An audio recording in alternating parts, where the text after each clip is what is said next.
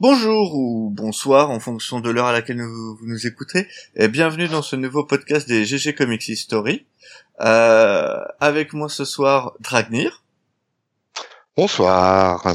Et Sonia. Bonsoir. Donc euh, ce soir nous prenons notre DeLorean favorite et nous faisons un petit retour dans le passé euh, habituel. Cette fois-ci, on se rapproche encore un peu plus de, de notre époque puisque on va utiliser, on va seulement repartir en 1992 et 1993, deux années très très importantes euh, dans les comics. Il va se passer énormément de choses et on va commencer tout d'abord euh, avec toi Sonia et euh, notre traditionnel retour sur ce qui se passe dans le monde puisque ça influence aussi nos BD favorites. Oui, eh bien, les années 90 dans le monde sont des années un peu terribles puisqu'on vient à peine de quitter 1991 et la guerre du Golfe. Euh, la Russie se délite et ça va avoir de grosses conséquences en 1992 puisque débute dès janvier la guerre de Croatie. Euh, et puis la Fédération de Russie remplace l'URSS. Et en avril, on a le début de la guerre de Bosnie-Herzégovine, donc euh, c'est un peu terrible pour l'Europe centrale et l'Europe de l'Est. En Algérie, pas mieux, avec la guerre civile qui s'étend sur euh, toutes ces années, le début de ces années 90, qui est particulièrement violente en 92 et 93. Euh, plus gai, on va dire, euh, le sommet de la Terre de Rio, sommet de la planète Terre, où on prend enfin où on pense prendre conscience de nos responsabilités vis-à-vis -vis de la planète, notamment les responsabilités des pays dits développés dans le domaine de l'environnement, et où on défend les trois piliers du développement durable dont on discute encore aujourd'hui. Euh, alors, on a aussi la signature du traité de Maastricht en 92, traité de l'Union européenne, euh, toujours en vigueur, sauf euh, au Danemark qui le refuse en 93, et l'accord sur la PAC, la politique agricole commune, qui fait toujours parler d'elle. Aux États-Unis, on a un nouveau président qui est élu en novembre, qui est Bill Clinton, qui va devenir le 42e bah, Bilou, qui va être le 42e président des États-Unis et qui va s'entendre voilà, oh. comme larron en foire avec le président russe Boris Eltsine. Et, donc ils vont s'entendre énormément au réchauffement euh, entre les deux nations. Tout à fait, oui, c'est euh, les années où ah ouais. quand même euh, un rapprochement. C'est sûr que la, la, vodka, ça réchauffe, hein, ça c'est certain. c'est quand même dommage que ce président qui, qui, a quand même été plutôt pas mal sur le, le plan euh, international, euh, soit reconnu uniquement pour euh, son, Monica. mais oui, mais c'est assez terrible parce que quand même quand on voit non, non, non, non, non, en fait, en fait, ce que lui reprochent les Américains, c'est le mensonge. Euh, c'est voilà, c'est ah pas qu'il est, qu'il soit fait faire un petit machin, c'est que voilà qu'il est menti clairement. Et ça, aux États-Unis, tu peux faire ce que tu veux, tu peux égorger des enfants, tu peux marcher sur la gueule de tes voisins, mais tu ne mens pas. Important. Il parjure pas, c'est surtout qu'il jure, il parjure. Il parjure, il a, bah, il a, il a juré comme tous les présidents sur le même bouquin et il y a même un caractère théologique à ça. Donc bon, bah voilà, globalement, voilà. Un cigare à dire que ce n'est pas obligatoire de jurer sur ce bouquin. Tu peux jurer sur n'importe quel bouquin. Oui, absolument, absolument. C'est, euh, ça a été euh, ça a été euh, remis en avant par rapport à justement au fait que euh, un sénateur avait voulu refuser de, de, de, de porter justement serment par rapport à quelque chose justement sur ce bouquin là particulièrement. Enfin bref, en tout cas. Alors tout ça pour dire quand même que Bill Clinton hélas a vu sa enfin ses actions internationales un peu éclipsées par, eh par ces histoires de braguette. Et c'est dommage puisqu'en 93, quand même, on a quand même un accord majeur, enfin les accords d'Oslo puis de Washington entre l'Israël, Israël et la Palestine, qui ont été des, enfin, des moments de grâce quand on voit ce qui s'est passé après, hein, et qui n'ont pas duré longtemps, mais qui, qui ont quand même marqué euh, aussi l'année 93 cette fois. Ouais. Ouais, ouais, il y avait du, du, grand symbole à Camp David. C'était. Euh... été... les Américains, par contre, sont en guerre à cette époque-là. Oui, mmh, mmh, mmh, clairement. Parce que euh, l'année d'avant, c'est le début de la première guerre du Golfe et on est en pleine crise pétrolière. Il y a, une, il y a une, un début de crise pétrolière, mais on est encore dans l'espoir de l'époque des Golden Boys, en fait, hein, dans les années 80. Ah ben, on est en plein dedans. Hein, on, on, on, est, on, est, typiquement dedans, hein, économiquement parlant. Ils sont, ils, Voilà, exactement. Il, se pense à l'abri de tout. C'est l'argent ultra roi. Quand on parle de libéralisme à, l'heure actuelle, euh, c'était, on est limite des petits joueurs par rapport à ce qui s'est fait à ce moment-là, hein, pour le coup. Et d'ailleurs, on en reparlera puisque ça impacte le milieu des comics. Mais avant, mais clairement. Je, euh, vous termine avec les sorties ciné de 92 quand même qui touchent ah le milieu des comics puisqu'on a Batman le défi. On a aussi, euh, bon, qui n'est pas du comics mais qui a marqué le Dracula de Coppola, Malcolm ah et Réservoir Dogs qui se marquent quand même l'année 92 de leur empreinte. Ah, les débuts de Weinstein, les débuts de Weinstein des trucs, des Encore trucs des histoires de braguet. Eh des trucs un peu sanglants quand même, hein, mine de rien. On n'est pas dans le, on n'est pas dans le glamour là. Mais il faut voir que les, le, le, le, début des années 90, il y a une espèce de, de rébellion euh, au, au, niveau des États-Unis, puisque euh, musicalement c'est l'arrivée du grunge et, ouais, euh, et ouais, où, ça, ça veut se dépoussiérer le le rock qui s'est embourgeoisé, qui qui est devenu euh, complaisant, etc. il y a vraiment bah une rébellion euh, adolescente. Alors elle est molle hein, au final, mais ce début-là, elle se veut quand même plutôt. Euh, et en plus, la, la drogue elle fait des ravages. Ouais, clairement, ouais. Non, mais après, il y a au-delà de ça. cartel de Medellin aussi. Exactement au-delà de ça, dans les années 80, alors j'insiste lourdement là-dessus, mais c'est vrai que même au niveau artistique, musical ou ailleurs, c'est vraiment l'argent roi. 90, 90 hein, ouais, ouais, absolument. Ouais. concrètement, on, va y compris dans les euh, dans, dans les comics, hein, puisque c'est ce mm. qui nous intéresse aujourd'hui, y compris dans les comics, on va on va on va avoir une micro-révolte avec un retour du sombre, du violent, de, euh, euh, de, moins, de choses moins édulcorées que ça ne fut durant ces années 80. Parce que si on regarde les années 70, édulcorées, elles ne le sont pas réellement. Il y a des mm parties, il y a des choses. Par contre, les années 80, c'est vraiment, euh, pouf, pour le coup, c'est c'est vraiment de l'entertainment pur avec euh, avec des, des, eh ben des, des, des, productions qui sont souvent édulcorées. Je dirais que ça dépend où, mais ça on en rediscutera. c'est vrai. Euh, je... Vas-y, vas-y, Sonia. Vas-y, vas-y. Non, non, je, je, voulais juste signaler et terminer mon petit historique par, euh, par la mort d'Isaac Asimov quand même en 80. Ah, là, là, là. Donc il faut quand même reconnaître eh, l'immense paternité. Euh, euh, aussi bien pour les comics d'ailleurs que pour la SF, etc. Dans tous les domaines, la science, etc. Mais, mais après, puisqu'on parle des, des, morts de 92, mm. euh, il y a quand même l'inventeur du comics, c'est-à-dire William Gain de EC Comics, euh, qui meurt le 3 juin, par exemple. Hein. C'est ça, j'allais le dire. Hein, donc, ici, ah, pardon, excuse-moi. aussi, etc. Ouais, donc, je t'en prie. T'as fini de la court-circuiter comme ça? Non, mais c'est un homme non, mais qui il, beau, il me fait les transitions et tout. Je suis désolé. Mais ici comics, oui, c'est quand même euh, hyper. Ah, en plus, alors le, le, William Gaines, c'est quand même le mec qui un jour a pris euh, des comics strips, les a pliés en deux et a créé le format comics quoi. Mine de rien, c'est juste ça le gars, sa contribution quoi. Donc euh, c'est c'est un homme qui euh, qui est à la base du format, si c'est pas au moins à, la base de l'objet quoi. C'est et, et puis le mois de juin, pardon?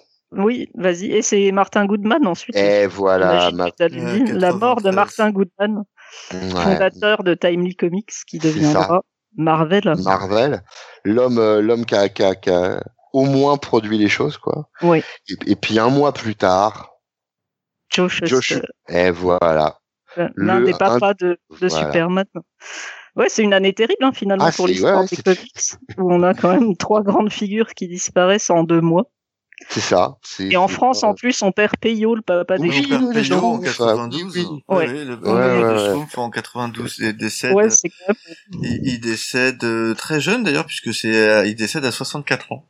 Ouais, c'est une belle merde hein, finalement pour les. Ouais, ouais. Bah, après, après c'est vrai qu'en 93, puisqu'on va aussi traiter de cette année-là, c'est plus calme de ce côté-là. Oui, il y a, y a Ross Andrew qui a quand même marqué aussi l'histoire des comics par sa participation à, Spider-Man, Superman, Wonder Woman, etc. Mais... Et puis dans le monde du cinéma, Fellini qui est quand même. Ah oui, oui, oui, oui. ah puis il y a Harvey Kurtzman aussi qui était euh, un des euh, un des euh, fondateurs de Mad et qui est connu pour Little Fanny qui est, je sais pas si vous connaissez cette série, c'est une petite série comico-érotique qui est, qui est vachement rigolote. Et c'est vrai que pour le coup, bon, c'est un bel artiste, un bon artiste. Enfin bref. Donc voilà, une des années euh, compliquées où l'argent est roi, on l'a dit. Et d'ailleurs, euh, bon, l'année d'avant, 1991, c'est l'introduction de Marvel en bourse par Ron mmh. Perlman. Et le cours de l'action s'envole immédiatement, mais c'est une nouvelle ère qui s'ouvre, j'allais dire, pour, euh, ah. pour Marvel et pour le monde des comics en général. Alors c'est surtout que Perelman, qui, est, qui est juste un, un, type qui a fait quand même à la fois beaucoup de bien, mais surtout pas mal de mal euh, à, à, l'industrie euh, en, en elle-même. Euh, Perelman, c'est un monsieur qui s'y connaît en comics. Euh, comme euh, comme moi, euh, je, je, je, je m'y connais en en, en tarte Hein, c'est grosso modo donc. Tu, connais pas en tarte Ah non, je, suis déçu. C'est ah, terrible. Hein. Attends, je t'expliquerai des trucs après en fait, en, alors en 89, c'est New World Entertainment qui vend Marvel Comics à Ron Perlman pour la gentille somme de 82 millions de dollars, en fait. Et euh, ce monsieur, pour, pour vous dire à quel point il est dans le comics, hein, ce monsieur, il, il, déclare à la presse qu'il est heureux d'avoir acheté Marvel parce que il voulait capitaliser sur le personnage de Superman. Le gars qui avait compris quand même. Voilà. Donc, alors, pour le situer, ce mec-là, c'est un mec qui redresse des entreprises et puis qui les revend plus cher, en gros. Mm.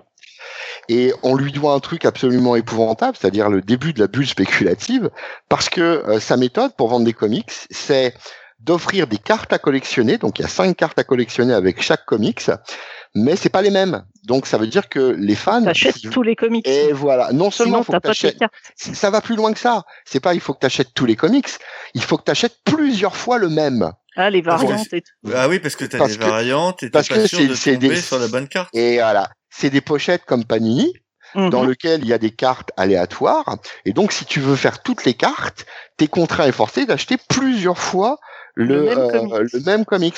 Voilà. Donc, c'est la méthode de ce monsieur qui est surtout un businessman et qui est d'ailleurs euh, à, son arrivée en fait hein, d'entrée. Il faut savoir que le comics, il était à 40 cents en 1980 mhm. et, euh, et, dès son arrivée et peu après, bah il est à un dollar quand même. Hein. donc euh, le, le, le, mec s'est fait du blé mais grave quoi, grave grave grave. Donc c'était juste un businessman, le fameux Golden Boy dont je parlais. Voilà, c'est les années de la spéculation dans les comics avec la multiplication des variantes cover, etc. c'est le début des, des euh, les années 90 marqueront aussi un, pour, pour Marvel notamment euh, parce que c'est eux qui vont l'initier et euh, un, un, changement énorme dans la distribution et, et effectivement ça va être l'arrivée massive des des variantes cover, des trucs métallisés, des trucs avec des couleurs différentes, les plus improbables, les trucs les plus improbables, fluo avec de l'encre pour voir la nuit. À partir du moment où c'est c'est une nouvelle variante, tu vas pouvoir mm, mm, mm. voir euh, on vantera après euh, les mérites, par exemple, de, du X-Men du X-Men 1 de Jim Lee et de ses ventes euh, qui ne seront jamais égalées. Mais il faut. C'est astronomique, hein, je crois que c'est 8 millions d'exemplaires. 8 millions d'exemplaires, ouais, ouais. Pour une quinzaine de variantes cover. C'est ça. C'est ça qu'il faut pas oublier. Sans compter que là, tu avais trois variantes cover que tu, tu, les gens achetaient le magazine au minimum par trois parce que ça te mhm. faisait le grand truc détaché où tu voyais euh, l'équipe Blue qui allait affronter Magneto puisque Magneto faisait déjà lui une cover. Sur la deuxième tu devais avais euh, le fauve et Wolverine. Sur la troisième t'avais euh, Cyclope je sais plus qui. Ça te faisait un vrai triptyque quoi voilà t'étais euh, obligé t'étais obligé d'acheter les trois. Donc et puis il faut bien comprendre pardon vas-y je t'en prie. À, cette époque là euh, c'était obligé quoi. Et euh, Mmh. Et, en plus, il y avait euh, tout un, il y a tout un deal qui serait très long à expliquer. Euh, il y a vraiment euh, des choses à, à, dire dessus, mais il faudra faire une émission spéciale dessus. tous les deals avec les revendeurs avaient été complètement changés, et donc du coup, il y avait un deal particulier avec une boîte qui vendait uniquement des des jouets etc et ça devait être rentable il, y a, il y, a, tout un tout un micmac financier qui est monté à l'époque mmh, mmh. et et tout un discours aussi en disant euh, acheter ces comics maintenant, plus tard ils voudront des millions, etc. en fait. Exactement, ah bah ouais, il y avait il y avait l'aspect collector et puis en plus, alors quelque part, ce qui était aussi euh, tout aussi terrible, en tout cas à mon goût, c'est que sur tous ces produits dérivés, on exploitait le travail des artistes en fait, et sur ces produits dérivés spécifiquement, ils, ne touchaient rien, mais rien de rien. Mm. Euh, et donc c'est ce qui va un peu plus tard mettre un peu le fou poudre hein, pour le coup. Hein. Surtout que il faut les, euh, les, les c'est ce qui a lancé le, le, le côté collectionneur chez le fan. Oui, c'est ces années-là où vraiment l'aspect collection a pris une ampleur euh, sans. Et c'est là où l'aspect collection. Collectionnite.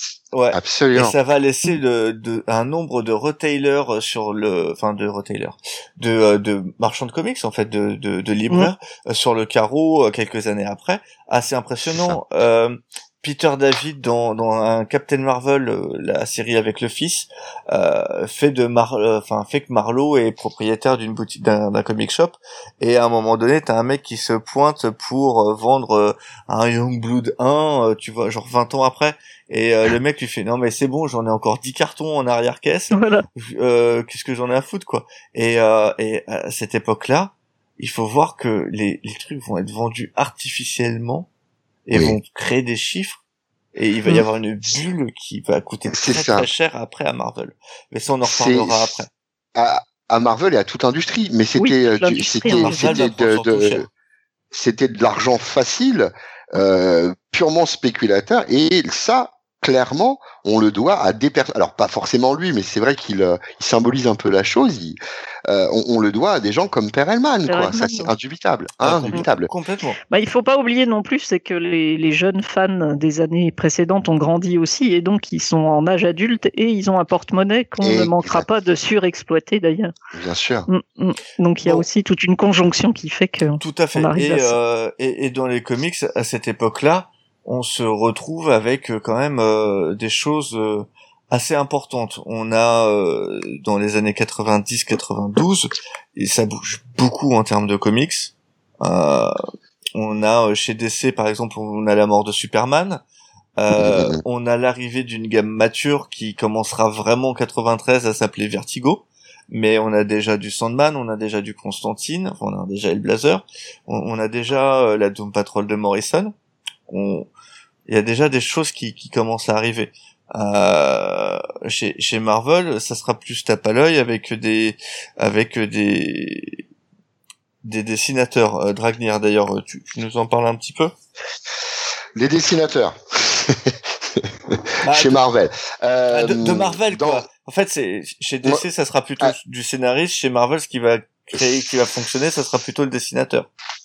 Bah, alors, on, a, oui, oui, tout à fait. On, a, on a des, on a des, des valeurs sûres qui, euh, euh, pour le coup, commencent non pas à tomber en désuétude, mais en tout cas euh, sont de moins en moins bien vues, on va dire, par les, les, les, instances en place, hein, dont le, le, le, très, très estimé par Sonia John Byrne, hein, puisque mine de rien, tranquillement, gentiment. bah, John Byrne va non pas retirer ses billes de Marvel, mais être un petit peu aller tranquillou pousser vers la sortie. Bon, il avait déjà fait un pas vers l'extérieur en allant sur euh, sur DC, mais il a toujours été un peu dans, dans les deux dans les deux camps. Mais euh, concrètement, euh, on a on, a un départ de comme ça de valeur sûre, ce qui fait que on a eu des, des, des jeunes pousses qui sont qui sont arrivés entre temps, à des gens qu'on connaît très très bien à l'heure actuelle. donc on a par exemple Jim Lee, euh, qui euh, qui euh, qui travaille à l'époque. alors on est on est avant 92, hein, qu'on soit bien d'accord. Qui travaille à l'époque sur sur les sur les X-Men. On a des gens comme Sylvestri avant lui, bien sûr.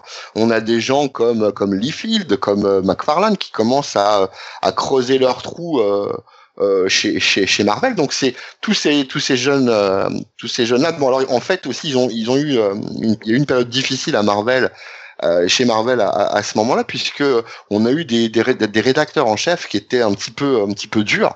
Euh, on a eu euh, Jim Shooter, par mhm. exemple, qui a même réussi Jim Shooter à dire. Ouais, ouais, je te rappelle qu'ils ont failli fermer à cause de Jim Shooter parce ouais, que les mecs refusaient de bosser pour lui. Il a fallu avoir une exactement ça il y, a, eu une micro-révolte. Il est parti de lui-même avant qu'elle n'éclate, quoi. Mais, euh, mais... pour, mais pour, pour le coup, euh, tous ces mecs-là ont été échaudés par euh, une série de, de même de présidents de chez Marvel. Hein, je pense à Terry Stewart, euh, qui, qui avait au regard des artistes des, euh, des, des propos pas très très cool, des, des points de vue pas très très cool, euh, pour ne pas dire totalement irrespectueux pour le coup. Hein. Et euh, ce qui fait que ça va conduire bah, euh, au fameux euh, Exodus, comme on l'appelle, hein, puisque le, le l'Ixodux c'est euh, un beau matin, enfin ça s'est pas produit comme ça vraiment un matin, mais euh, on, donc Terry Stewart, qui était donc le, le, président euh, de, Marvel à l'époque, voit débouler dans son bureau euh, une tripotée. Alors on ne sait pas exactement qui est allé. Euh, il y a de grandes chances que ce soit McFarlane, Sylvestri et, et Larsen. Et, ah. euh, Larsen, apparemment, euh, il aurait été témoin de la chose. Bon, bah, c'est. Larsen n'est pas décrit comme le plus véhément de l'époque. Hein. Non, non, non, c'est clair, c'est clair. Mais visiblement, il était là en, en soutien matériel. Et donc, euh... et donc, il a, ils ont commencé à avoir euh, une belle prise de bec avec Terry Stewart, donc encore une fois président euh, à l'époque.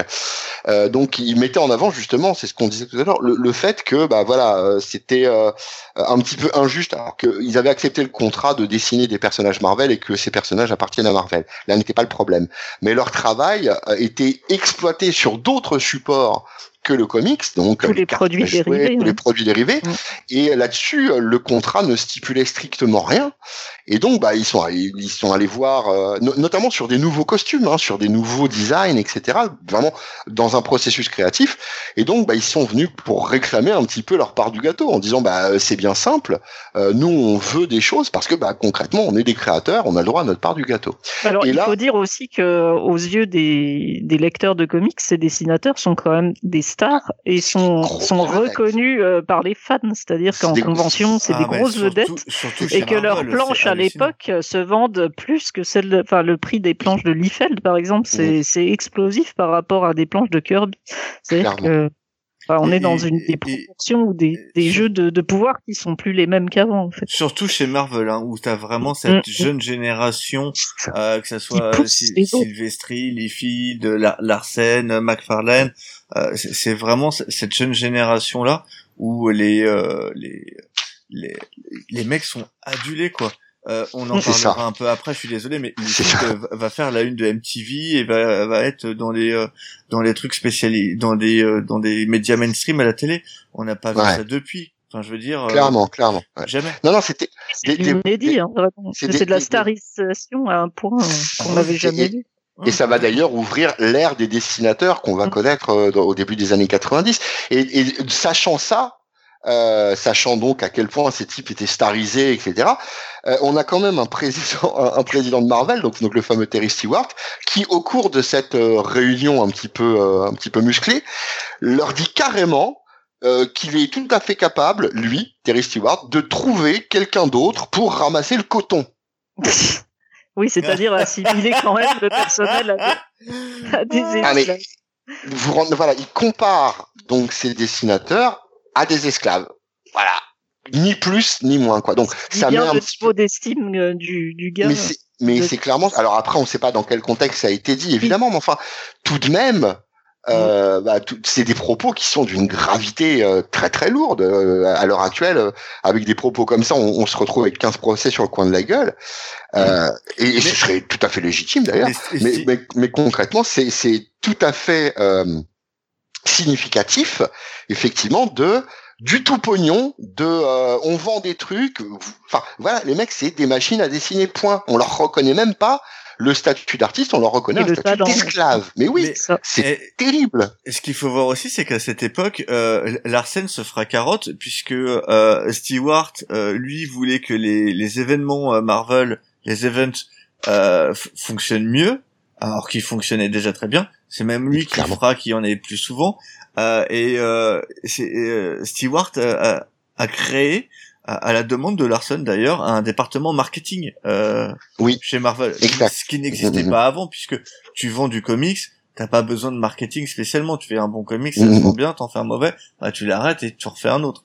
Non, là, ça a été les débuts du, du département marketing, où finalement Larsen se fait avoir puisque c'est le consultant superstar euh, Richard T. Rogers, puisque c'est le mec qui avait créé à l'époque euh, le M&M's vert et rouge, et les, les qui, deviendra plus ou moins le, le patron de, de ce truc-là.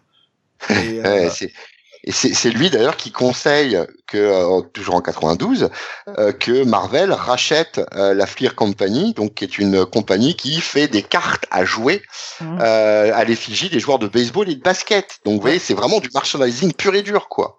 Mmh. C'est tout à fait terrible. Donc résultat des courses, euh, bah voilà, on a le fameux X Odus. Alors X Odus, c'est le rapport à l'exode bien sûr, mais X parce que la plupart des, des mecs qui vont se barrer euh, ont travaillé, sur, du X-Men.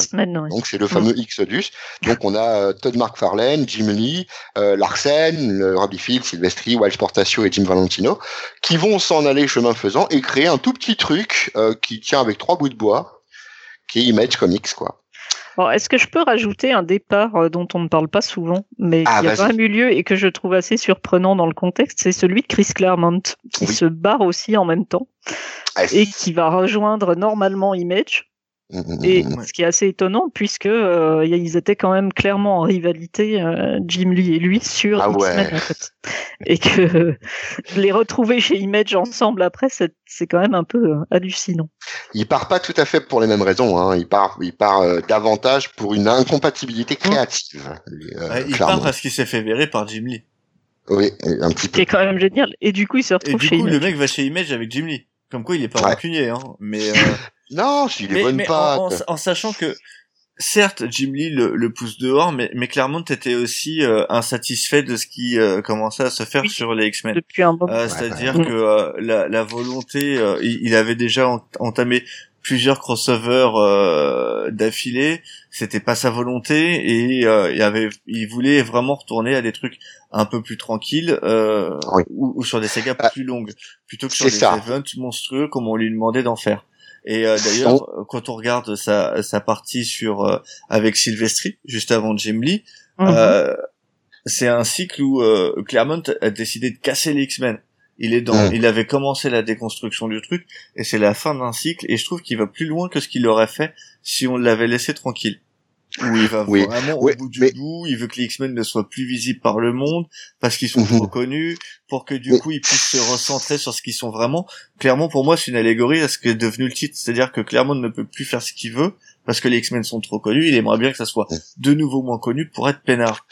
Ah, ça va au-delà de ça. En fait, il y a aussi le fait que, euh, toujours sur l'impulsion euh, des, des businessmen, on multiplie, on commence, c'est le début, on commence à multiplier les séries qui fonctionnent. C'est-à-dire les titres. À, l'époque, euh, on a donc évidemment le le, le, Uncanny, hein, X-Men qui, qui, qui, est toujours là, mais d'un seul coup, on voit poindre du X-Force, on voit poindre du New Mutants, on voit et on va avoir de la non, non, non, non, non. New, Mutants, c'est avant. Et c'est avant. C'est avant et... après ça devient X-Force. Les deux n'existent pas. Et oui, je suis d'accord. c'est pas faux, c'est pas faux. Euh, erreur de ma part. Mais en tout cas, on va assister à, à des oui, à du X, à, à, du X dans tous les sens. Ah bah bien et sûr.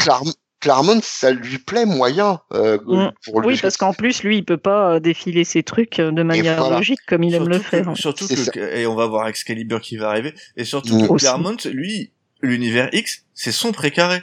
Il mm. veut gérer, il veut pas qu'il y ait quelqu'un d'autre, ou alors euh, Louis Simonson parce qu'il lui a refourgué et qu'il relie par-dessus tout.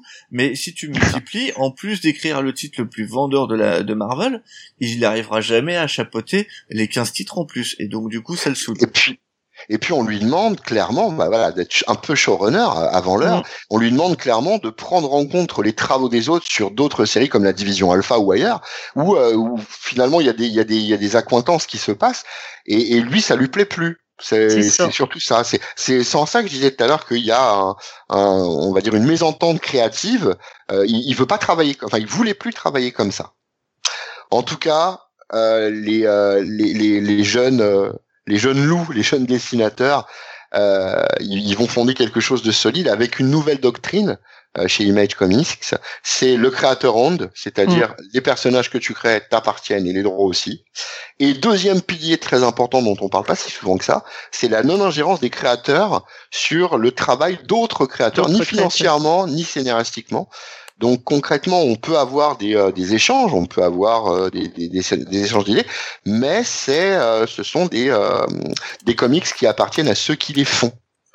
Et autre truc qui est assez symbolique de la chose, c'est que chacun de ceux qui vont partir euh, donc les, euh, les, les sets vont créer leur propre maison de production rattachée en fait à, à Image. Image. Oui, eh c'est-à-dire que chacun a son studio, sa propre maison qui fonctionne au sein d'Image Comics. Voilà, on a Wildstorm, Topco, euh, on a Eyebrow, etc., etc., où on a pour le coup à chaque fois et systématiquement du créateur onde, un studio qui produit et une publication qui est faite par Image. C'est nouveau c'est euh, c'est quelque chose qui est euh, inhabituel dans dans le milieu du comics. Ouais, mais euh, avant de partir chez, chez Image, il faut voir que ce, bizarrement celui qui qui menait la, la la danse, c'était Lee Field à l'époque.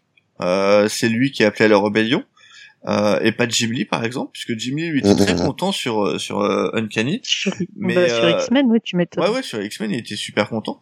Mais surtout il y a pas il y a pas mal de trucs qui ont, fait déborder la, la goutte d'eau aussi c'est venu quand même progressivement parce que euh, Liefeld a proposé The Executioner qui qui sera refusé. Euh, les couvertures gaufrées, etc. Il voyait ça pour lui comme une comme une tentative de d'enlever le, le, star power des, euh, des, des dessinateurs. Des dessinateurs. Ouais. Et euh, Eric Larson, lui, venait de remplacer euh, McFarlane, mais euh, ses propositions, euh, comme pour euh, faire un nouveau Nova, euh, fonctionnaient pas. Et il est frustré. D'ailleurs, mmh. il, a, il a écrit d'ailleurs une, une lettre du, auprès du Comics Buyers Club oui, absolument, ouais, tout à fait. Euh, complètement euh, ou très amer où euh, il se plaint. Bah, c'est c'est alors en fait cette lettre là, bah, je l'ai lu il y a très très longtemps, mais ce qui en était ressorti à, sa lecture, ça faisait un peu caprice d'enfant gâté pourri. Bah, on, était on était sur un sur un caprice de star clairement. Et alors après il y a des choses justes hein, dans dans ce texte, hein, il y a rien à dire là-dessus, mais c'est clair que c'est ouin ouin, j'ai pas eu mes bonbons quoi. Hein. Regarde, le, le, une des phrases c'est que des dessinateurs scénaristes ne tuera pas les comics, tout comme ça ne l'a pas fait à l'époque où Jack Kirby et Steve Ditko ont commencé à écrire leurs propres histoires. Mmh. Ça veut mmh. en revanche dire que moins de scénaristes médiocres pourront euh, pourront trouver du travail ou des dessinateurs avec qui bosser. Mais comme ça, les histoires répétées, ressassées, rechauffées de ces scénaristes épuisés pourraient quand même, quand même bien tirer l'industrie vers le bas. Voilà, c'est pas la faute au dessinateur. Nous, on est l'avenir. Nous, c'est nous qui bâtissons le truc. Les scénaristes sont des connards. en gros. En, ah, mais c'est clairement ce qui est dit. Hein. Euh, Bien sûr. Ça va d'ailleurs piquer au vif certains, euh, certaines personnes chez, chez Marvel. Ça sera le cas de Kurt Busiek, puisqu'en 93, il va créer Marvels, dont on a fait un comics, euh, un GG spécial dessus. Je vous conseille de l'écouter. Où lui reviendra à l'ancienne euh, ce sera aussi euh, Mark Wade aussi à cette époque-là, un petit peu plus tard, qui reprendra euh, des, des, trucs euh, à l'ancienne et qui dira non mais c'est bon. C'est ça. Il y a, une grosse, grosse brouille hein, à cette époque-là. Je crois que le, le nœud du problème de, de l'époque, c'est effectivement que, alors pour pas les défendre, mais effectivement que pendant pas mal de temps, les, les dessinateurs euh, sont sous-estimés, sous-évalués, euh, maltraités. Hein. On a vu tout à l'heure avec Terry Stewart, mm. euh, là où ouais les scénaristes sont très souvent mis en avant, à juste titre hein, pour certains d'entre eux. Hein. Et mais voilà, il y a une certaine amertume euh, qui s'est euh, qui, qui s'est qui s'est tranquillement installée et qui fait que ouais, on a deux camps, littéralement deux camps qui s'affrontent. oui, avec une inversion des rapports de force, c'est-à-dire que vis-à-vis du public, les dessinateurs ont une force qu'ils n'avaient pas auparavant non plus. Donc du coup, euh, enfin j'allais dire une force de rébellion qui n'existait eh qui existait de moindre manière auparavant. Proportionnelle à la taille des bonnets des héroïnes. Ça, c'est, aussi, parce que les années 90, c'est ça aussi. Et oui, c'est ce que les, c'est ce que les gens voulaient. Euh, oui, c'est les années des gros bonnets. Liefeld de le dira, et il avait raison. Euh, ou Louis Simonson, je ne sais plus l'un des deux. Euh, Liefeld est apprécié à cette époque-là et est une véritable superstar, alors que le mec est pas foutu d'écrire une histoire potable, de dessiner deux fois de la même manière, mais ses planches, c'est ça, son dessin est dynamique, percutant, et c'est ce que veulent les gens. Oui, ils veulent, ils veulent. Et des gros seins. C'est ça, une sexualisation et de l'action. Mais c'est ça, c'est un mouvement qu'on retrouve euh, même dans le cinéma ou ailleurs à l'époque. On a une profusion de, de films d'action euh, sexualisés qui, euh, qui, qui voient le jour, et, et, on retrouve ça effectivement. Et c'est ce qui va faire au début, en partie en tout cas, le, le, le, succès, le succès de, de, de tout ça, hein. le, le, le, regain d'intérêt de, de, pour euh, pour ce qui est de certaines séries comme encore une fois les X-Men ou autres, c'est euh, oui de, de changer le look, de rendre le look plus agressif, de rendre le look plus euh, de voilà dynamique entre guillemets. C'est ça. Mm, mm. On n'est plus dans le hein. exact, on n'est plus dans le plan-plan des années.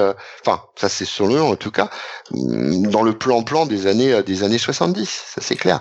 Mais ouais, on, on, a un vrai affrontement scénariste euh, et, et, dessinateur qui euh, bah, qui va peser lourd en fait, hein, mine de rien. Et éditeur, éditeur aussi. Ah, l'éditeur, lui, c'est euh, Dieu le Père. Hein, il mm. s'installe là-dedans. Mais après, oui, c'est vrai que étant donné que chacun va partir de son côté et créer son sa propre entité, on, on, va avoir effectivement après des éditeurs qui vont allègrement se foutre sur la gueule. Ça, c'est certain. Euh, avant de, de, passer un peu plus sur Image, je voudrais dire que 80, 92, euh, c'est une grosse année pour Marvel en termes de comics. Oh oui. Euh, puisque c'est euh, le Captain America 300, 400 mhm. pardon, le Uncanny X-Men 300, c'est l'arrivée de Jelly sur Namor, c'est les débuts de War Machine, c'est le 200e numéro de Savage Sword of Conan, c'est le Incredible Hulk 400, c'est le début de la gamme 2099, ça je Ah yes. Il vient de m'arracher une oreille. Mais il est à fond avec le 2099. Ah, 2099, tu vas voir, je vais t'en faire un petit résumé rapide, ça va être sympa. Ah, et, euh, et c'est la sortie aussi de, du début des titres bourrins et, et morbides comme Morbius, Spirits of Vengeance, Punisher Warzone, etc. Donc malgré, euh, puisque là on parle de personnes qui sont sur les X-Men et, et Spider-Man en gros, puisqu'on a Sylvester mmh. qui était sur euh, Serva Wolverine, euh, euh, Jim Lee qui est sur les X-Men avec Portacio. Portacio ouais, aussi. Euh, Jim Lee qui ne veut pas partir et euh, je reviendrai là-dessus euh, pour l'anecdote parce que je trouve l'anecdote assez drôle. et on a Liefeld qui est sur les X-Force et après c'est McFarlane et Larsen qui, sont sur les sur Spider-Man. Spider donc, donc, ça concerne que quatre titres au final. Cinq max. Ouais, mais des gros titres. C'est ça. Des gros titres des titres bien vendeurs à l'époque. Ouais, des titres bien vendeurs. Et d'ailleurs, Marvel veut faire des nouveaux titres vendeurs. Et il va sortir la gamme 2099. Alors, la gamme 2099, euh, au départ, ça devait pas être une gamme. C'est euh, Stanley qui, euh, depuis des années, euh, est à Hollywood, essaye de, en vain de faire sortir les mm. les comics Marvel en film, puisque ça date vraiment pas d'hier et euh, ça marche d'ailleurs pas du tout, euh, et qui décide de revenir aux comics. Et euh, pour ça, il a une idée qui est Ravage, sauf que sa oh première idée est juste absolument horrible, ne fonctionne pas, c'est un truc qui ne veut absolument rien dire, et au final, Marvel, parce que comme c'est Stanley, ils sont un peu obligés. Et donc du coup, ils décident d'accompagner ça avec une gamme pour essayer de faire passer la pilule. Euh, du coup, c'est Paul Ryan, le pauvre, euh, qui, qui va se charger de ça euh, au départ et qui va créer tout un univers. Et au final, même Ravage ne sortira pas en premier puisque ça sera Spider-Man 2099 qui sera le, titre phare et qui sera accompagné de Doom 99. Au début, c'était ces trois titres. Donc Spider-Man 2099, ça sera l'immense tandem. Je tiens à le préciser, je suis un grand grand fan du tandem Peter David, euh, Rick Leonardi. Ouais, ça serait déchirant. Une série d'un niveau absolument Ouais, ouais, non, c'était vraiment très très bon. Euh, ça sera John Francis Moore euh, pour mm. euh, Doom 2099 qui sera très sous-estimé à mon avis. Franchement. Et, et pourtant il y a un fond mais qui est hyper intéressant, très, un, fond bonne série un fond politique qui est génial, vraiment qui est vraiment bien, qui reprend justement certains points de ravage qu'avait voulu mettre, euh, que Stanley avait voulu mettre en avant, mais avec beaucoup plus de brio, quoi. C'est c'est vraiment très très bien. Ouais, et euh, puis d'ailleurs, ça sera les débuts de les, les grands débuts de Warren Ellis. Enfin, il fera une autre série ou deux avant, mais il va être mis en avant sur 2099. En fait, fera, ça sera l'équivalent de la gamme Ultimate euh, pour l'époque. Mhm. Oui, puisque ça. sera les débuts de Humberto Ramos, on y verra euh, les débuts de Bacalo, euh, il y a pas mal d'auteurs euh, de, de, de grands renom à qui on, euh, Ellis, quand on voit ce qu'on lui laisse faire sur la, la gamme 2099, c'est hallucinant. Le mec qui fait que Fatalis devient le maître du monde. Voilà, c'est ça. Tout simplement. tout, juste, tout simple. Fatalis, il arrive enfin, c'est lui le patron. Et c'est Warren Ellis qui chapeaute le truc, et c'est impressionnant. Euh, donc euh, Stanley d'ailleurs quittera la barre très rapidement. Je crois qu'il fait 8 ou 10 épisodes de Ravage et il jette les. Ouais, c'est ça. Euh, ouais, ça, il s'arrête. Ouais. Bah, c'est vrai que Ravage, pour le coup, c'était un personnage qui était un peu biaisé, hein, qui était un peu euh, enfin, intéressant dans le dans son concept initial, super mal exploité par contre. Ça c'est. Oui, mais Stanley en fait n'arrivera pas à retrouver sa, n'arrivera pas à mettre sa plume à l'heure euh, des années 90. C'est ça. Tout le problème ça, et puis le fait qu'il est euh, ça et puis le fait que Stanley est complètement obnubilé par le cinéma et du coup il lance des concepts mais son véritable but c'est l'adaptation cinématographique. Complètement, ouais, complètement. clairement, clairement. Qu'il a enfin réussi des décennies après mais euh, mais c'est vrai que mhm. du coup les comics c'est ça lui passe un peu au-dessus. Bah, le, le, le, truc c'est que euh, il exploite dans Ravage des, des, vraiment des clichés de l'époque mm. en, en, termes de cinoche et euh, en espérant qu'avec ce fourre-tout, un, un, un, beau gosse un peu un peu balèze, qui a un ancien béret vert, bon bah on sent le Schwarzy et le Stallone dans l'histoire, ah, bah, euh, qui, enfin, oui, c'est c'est vraiment vraiment, et puis bah qui se révolte contre l'autorité, machin, mais euh, il en a fait partie, tout ça. Enfin, c'est c'est un imbroglio. Il, fait, il, fait ça en se cachant parce que du coup, il fait partie du, du, du il fait partie des corporations, c'est quand même le patron d'une corpo et tout. Exact. Euh. Mais ça aurait, ça aurait pu être bien. Ça aurait pu, le, concept de écho et tout ça, ça aurait pu être bien. Le fils caché euh, et tout. Ouais, ouais, ouais. Ah, c'est, ah, c'était. Ouais. Non, non, c'est pas terrible. C'était pas, vraiment pas terrible. Ça se lit, moi je le lis avec nostalgie, Ravage, très honnêtement. Mais c'est vrai que pour moi, la série phare, ça reste Doom suivi très ah, très près quand même par Spider 2099 parce que Miguel O'Hara on a beau dire ce qu'on voudra mais il propose quelque chose de vraiment ah, intéressant. Bah, bah, alors, je te propose de d'aller lire euh, sur euh, France Comics ce que j'ai écrit parce que je fais une petite pub, paf, comme ça. Mais il faut, euh, il faut. Mais c'est moi je trouve que Peter David il a su se passer complètement du du modèle un grand pouvoir de grande responsabilité pour son Spider-Man et pourtant arriver à faire en sorte que Miguel devienne un super héros malgré lui. Et, et je, Miguel O'Hara est ultra égoïste. Il faut quasiment 10 numéros avant ah, qu'il devienne un vrai Il est insupportable au ah, début. C'est un crevard. C'est un crevard. C'est un connard. Hein, c'est un connard fini le mec.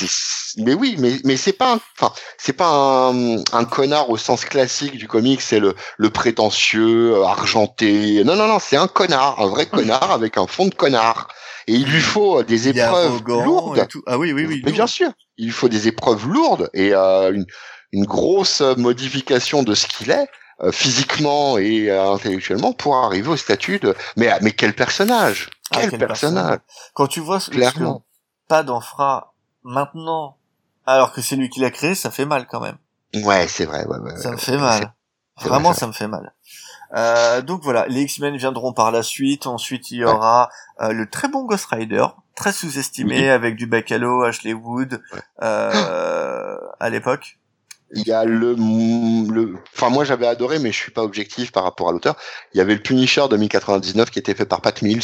Oui, ah qui arrivera très vite d'ailleurs, mais qui est complètement inédit en France. Je l'ai et je l'ai pas encore lu. Il est dans ma pile à lire eh ben, il est très très intéressant, très intéressant. Aussi Hulk et après les X-Men, il y aura euh, Nation X qui verra le, Secret Wars 2099.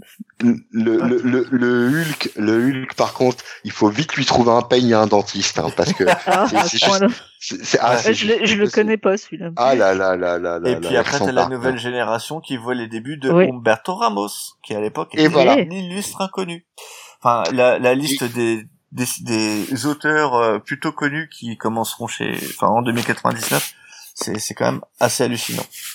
Ah, puis, euh, et, et, à l'époque, il ne fait pas encore du dessin mangaiforme avec des dysmorphies terribles. Et il respecte les proportions à l'époque. Oh, il a déjà oh, son truc avec les gros pieds, moi que j'aime. Moi. Mais tu sais, on n'est pas dans l'époque à respecter les proportions. Hein. C'est l'époque de l'époque de Liefeld des compagnies. Je suis d'accord, mais on n'est pas non plus dans ce qu'il a fait après sur Out There ou euh, ou avec son. Spider-Man. Hein. On n'est on n'est pas encore on dans est sur un truc. moi, je préfère ce style qu'il a là, oui. effectivement. Ouais, ouais, clairement, clairement, clairement, clairement. Euh, donc en dehors de toutes ces belles séries, donc euh, Marvel est dans des années absolument merveilleuses où euh, il flambe tout en plus des numéros anniversaires, donc ça ça marche très très bien. Euh, on l'a dit, tout le monde veut partir, sauf donc Jim Lee et, euh, Sylvestri qui sera le dernier en fait, puisque Jim Lee est, lui il est content. Hein, et sa femme va avoir un gamin, il est sur la série la plus vendeuse, il a pas spécialement envie de bouger, et il hésite. Il s'entend bien avec Bob Arras, et donc voilà. Et puis en fait, à un moment donné, euh, au mois de décembre, en 91, ils, ils sont invités à une, euh, à une vente aux enchères de planches. Et euh, déjà, première surprise, Marvel ne prend pas en charge le billet de sa femme. Donc du coup, en sachant que le mec a rapporté 22 millions de dollars les, trois, les trois derniers mois, qui peut que ça Marvel lâche pas un billet à 200 dollars, ce que lui dit McFarlane d'ailleurs. Ça, le met en biais. Ça le met un peu en biais, tu vois, il est un peu, euh, il est un peu mauvais. Et, ah les euh, connards. Et donc du coup, t'as McFarlane qui en profite pour appuyer sur le bout, tu vois, sur ces petits boutons et Ghibli qui commence à l'avoir un peu sévère. Et bon. Mm, mm, mm. Du coup, euh, le lendemain, enfin la veille de, la vente, ils vont boire un verre, ils vont chez Malibu, euh, puisque euh, Image ne s'est pas fait en, non. En un, en un jour, elle ne s'est pas fait tout seul. Ce qu'on ce qu'on a tendance à croire, c'est pas vrai. Euh, et donc du coup, au début, ils voulaient conserver que 75% des droits d'auteur et pas l'intégralité. Mais ça, ça va changer. Et après, euh, la vente aux enchères se fait et ils regardent les originaux et ils voient que par exemple euh, les originaux pour euh, de Liefeld sur X-Force 1 se vendent pour 39 000 dollars et ceux de, euh, de X-Men 1 pour 40 000 dollars. Jimmy, à la fin de la soirée, qui était convaincu, suite au billet d'avion, convainc Sylvestri de rejoindre. Et du coup, mmh. C'est le début. Tout le monde se barre. C'est ça.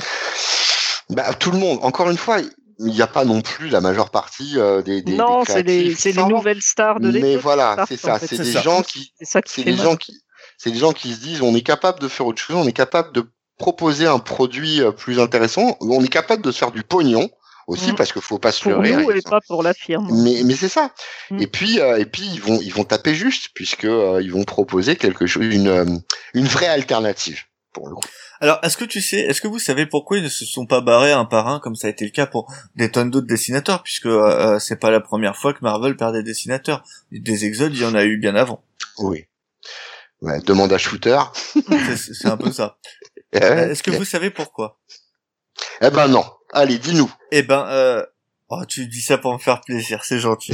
euh, en fait, euh, Liefeld, euh, euh Liefeld et McFarlane savaient que s'ils se barraient l'un après l'autre, ça changerait rien, ils seraient remplacés. Là-dessus, ils sont, euh, ils sont assez lucides euh, de savoir que oui, c'est eux qui rapportent le pognon, mais que globalement, Marvel trouvera toujours un remplaçant, peu importe qui, et mm. que donc le seul moyen de faire mal à Marvel, c'est de partir, en groupe. Parce que c'est ça, une charrette. C'est de faire une charrette et c'est de délaisser de, un nombre de séries conséquent. Parce que du coup, surtout des séries stars. Surtout de la série phare. Parce que du coup, mm. tu dois remplacer. Après, il faut bien voir que c'est aussi les mecs s'entendent entre eux. Parce qu'ils sont pas mm. allés demander euh, à, euh, à euh, ce qui se faisait à Romita Junior qui faisait du Punisher Warzone de, de venir les rejoindre. Non, pas du tout. Oui, ils ont pris, ils ont bah, pris des, des, personnes très spécifiques. Mmh, ils ont tapé là où ça fait mal. Voilà. Ils ont voulu taper là où ça fait mal. N'oublions pas qu'il y avait Valentino dans l'histoire, puisqu'on l'oublie souvent. ouais. Jim Valentino. Ouais, ouais. Oui, qui est un peu euh, le plus âgé, je crois, de celui qui est parti. Ça doit être. Il est né en 52. Oui, ouais. c'est. Oui, oui, Valentino, à cette époque-là, lui est pas spécialement dessinateur. Il est plutôt éditeur, auteur. Euh, enfin, mm. il, un peu, il fait un peu le café, la totale, quoi. Ouais, ouais. Après, même chez Image, de toute façon, il va, il va, il va contribuer. Euh, mais c'est pas à hauteur de ce qu'on vont contribuer certains autres hein, pour le coup. Non, Valentino, ça sera plutôt son expérience qui, qui ouais, servira ça. Euh, au début chez Image. que c'est, il va, il va vouloir lancer sa série euh, avec le comment il s'appelle le mec là, euh, Shadow Shadow Shadow Shadow pardon. Qui, qui, euh, qui, est, qui, est, qui, est, plutôt un bon truc à la base, hein, puisque je rappelle le type. Alors en plus, on est en pleine période de crainte de, de crainte du SIDA, etc. La trithérapie, ça n'existe pas encore, ou en tout cas mm. très très peu. Et euh, donc, il fait un, d'un de ses héros, un, un, héros euh, sidaïque, quoi. Donc, ce qui, qui, est plutôt intéressant pour le. Enfin voilà. Oui. Mm, mm, non, non, je t'en prie, je euh, tu nous fais le petit euh, récit euh, Malibu Image et puis euh, après on se lance dans les séries Image. Parce que Image ne sait pas prendre un jour. Oui, puisqu'il faut dire que Image était édité et abrité chez Malibu Comics, c'est ça? Oui, c'est ça.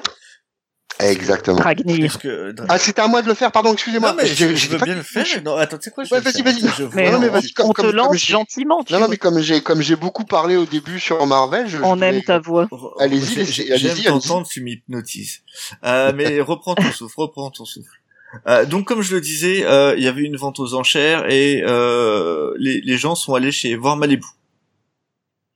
Mm. Euh, et euh, à l'époque, euh, ils vont voir qui c'est qu'ils vont voir d'ailleurs euh, c'est euh, Terry Stewart euh, qui est le propriétaire de non Terry Stewart non, Terry Stewart c'est Marvel donc c'est celui pardon Terry Stewart leur offre la gamme Epic et il refuse euh, ouais. c'est Devil Bridge c'est euh, Tom DeFalco non ah, je, je sais, plus. Alors là, honnêtement, je. Ah, je, je sais plus chez qui, chez Malibu. Bah, apparemment, c'est Dave Bridge qui a proposé euh, à toute l'équipe d'Image de d'abriter leur publication. Donc Dave Bridge qui bossait chez Malibu et euh, et qui donc décide euh, d'éditer euh, Image, en fait les séries Image. Voilà. Et ça durera pendant et ça, ça durera pas très longtemps, oui, puisque dès 93, en fait, euh, Image se désolidarise, enfin, se prend son, son envol. Ouais. Et Malibu va essayer euh, seul de, de faire euh, son, son univers à elle, ses séries à elle, euh, et créer un espèce de concept qu'on appelle l'ultraverse, qui est un, un univers partagé qu'on retrouve d'ailleurs chez beaucoup d'autres éditeurs, notamment Valiant, dont nous entendrons parler sans doute tout à l'heure, euh, avec des, des, personnages qui ont quand même été importants, mais qui sont peut-être un peu sur le déclin à, cette époque-là, euh, puisqu'on retrouve quand même des gars comme Steve Englehart. Ouais. Euh, mmh. Euh, Steve Gerber ou Gerber, je ne sais plus comment on dit, donc le papa de the Duck, donc qui fait partie de Malibu, etc. Euh, mais bon, ça marche pas super super. On a des gars comme Winsor Smith qui vont arriver par la suite, etc. Donc euh, euh, c'est un concept qui aurait pu marcher, mais qui est pas, enfin, qui a pas non plus percé au-delà du raisonnable. Bah, à tel point que en fait, elle va, Malibu Comics sera racheté par Marvel ensuite, quoi fait, c'est retour au giron euh, Marvel. Et finalement, les personnages de l'Ultraverse, je crois qu'ils ont essayé de les, de les, intégrer plus ou moins à l'univers Marvel sans grand succès. Ouais, ça n'a pas marché. C'est une aventure un peu sans lendemain. Euh, L'arrivée de d'Image fait grand bruit euh, puisqu'elle dépasse le cadre donc des euh, de, de ce qu'on peut voir à l'époque des, des, petits fanzines puisque bon Internet n'existe pas vraiment et euh, les magazines sur les comics ne sont pas légion. Euh, mais euh, par contre, le Los Angeles Times en parle, CNN en parle, USA Today sont quand même des, des, des gros trucs très très mainstream pour qui le comics n'est pas quelque chose dont ils vont en parler très souvent. Ils vont en parler pour la mmh. mort de Superman et c'est tout.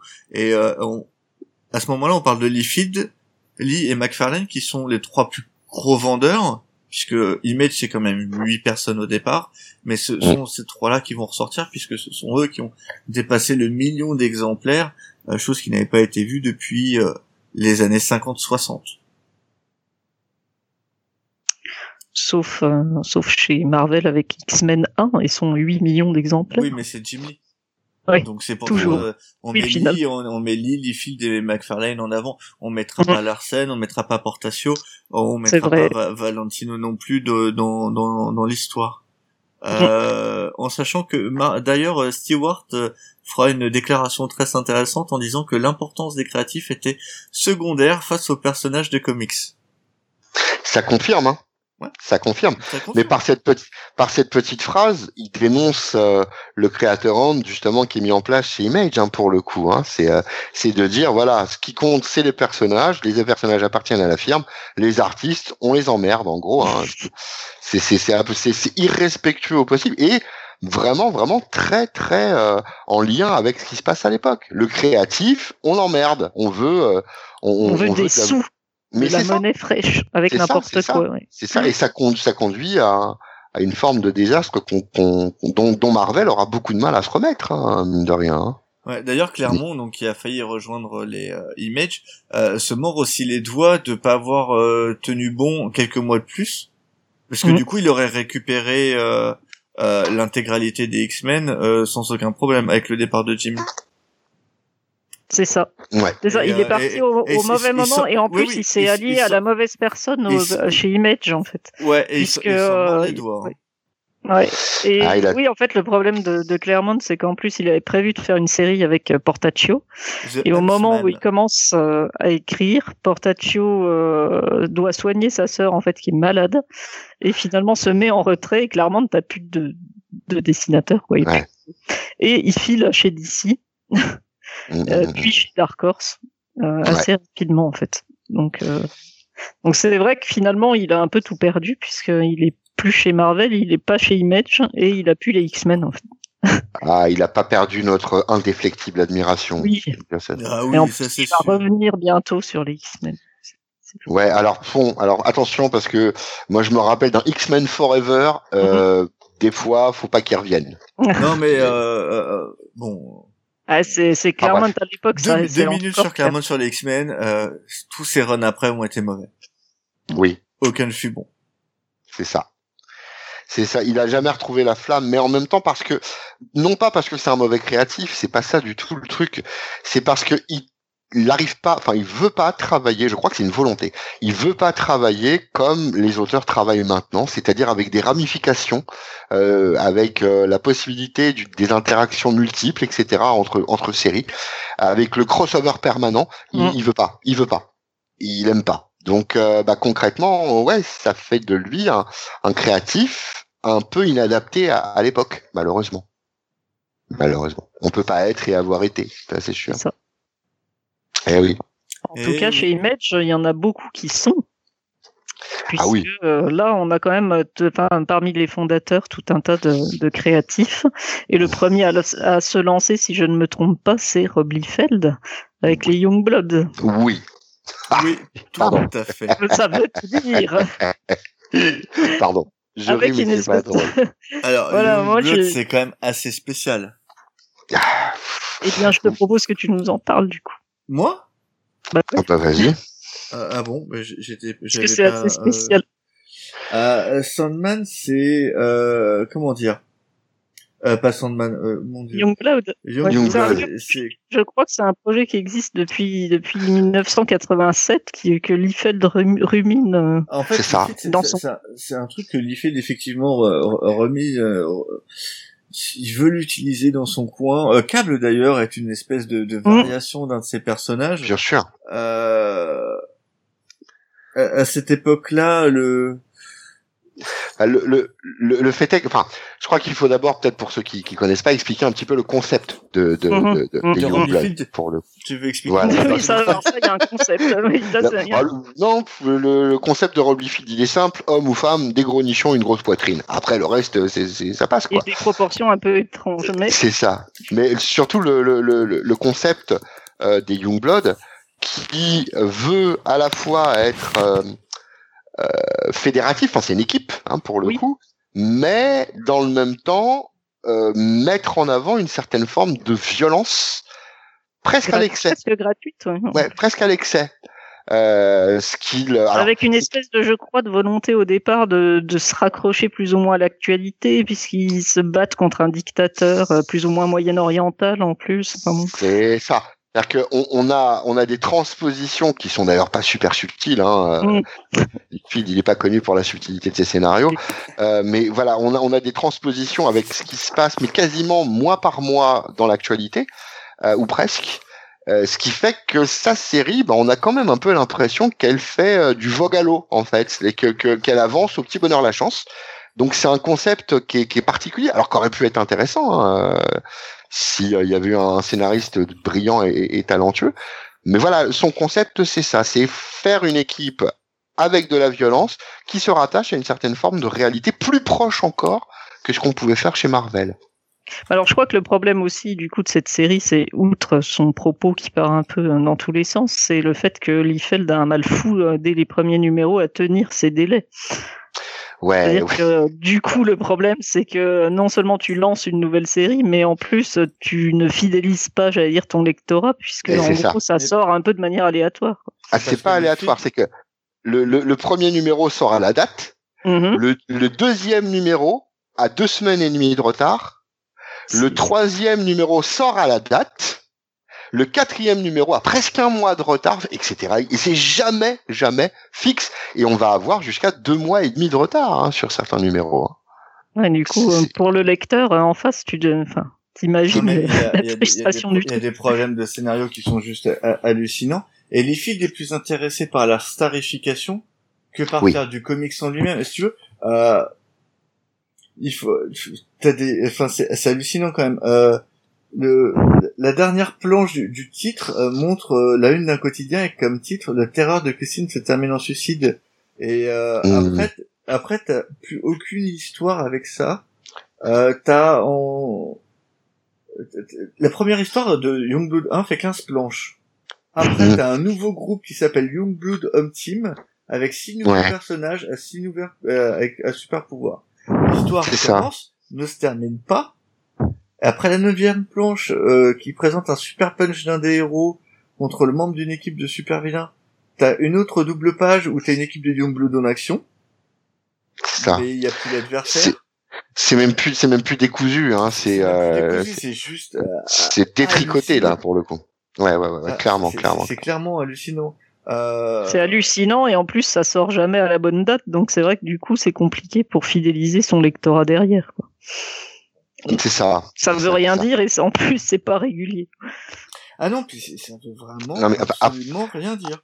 Après, après, les n'est pas un même à titre personnel n'est pas un exemple de stabilité totale quoi. Le mec a mm. été patron de de huit boîtes différentes qu'il a fermé il a enfin c'est un, homme dont on sent qu'il oui parce qu'en fait en gros il, s'est brouillé euh, assez vite avec les autres euh, fondateurs ah et du coup il s'est barré fondé euh, Awesome Comics ou exactement. Alors en fait, il avait euh, son studio initialement qui s'appelait euh, Extreme Studio mhm. justement.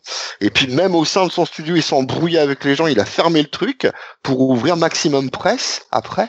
Puis Maximum Press, il l'a revendu. Enfin, c'est un type qui est pas. Alors, peut-être qu'il se cherche, je sais pas, mais euh, avant ça, euh, Liefeld surtout, il, il crée un nombre de séries assez hallucinant puisque ouais, euh, il crée Suprême, il crée, il crée Brigade, euh, dans Youngblood euh, apparaît Prophet, il y a Blood Strike, ouais. Youngblood Strike File, Team Youngblood, et Troll et tout ça, c'est juste en 92. C'est un suractif en fait. Voilà. Et par contre, ce qui est très drôle, c'est le Guillermo, le, le Guillermo del Toro de comics. il, il part dans tous les sens. Et... il finit rien du coup en fait. Voilà. Et, voilà. et pour les scénarios, euh, Youngblood en 93 admettra en interview que c'était un peu tout pourri, mais qu'il a utilisé un shadow scénariste. Ouais. Ah. Qui s'appelle euh, Hank Canals, qui est crédité simplement de, des dialogues pour les deux, deux premiers numéros. Mais en fait, Donc là, euh, Larsen a, a, pondu des idées, euh, a dit à un mec tiens mais moi ça vaguement en page et basta.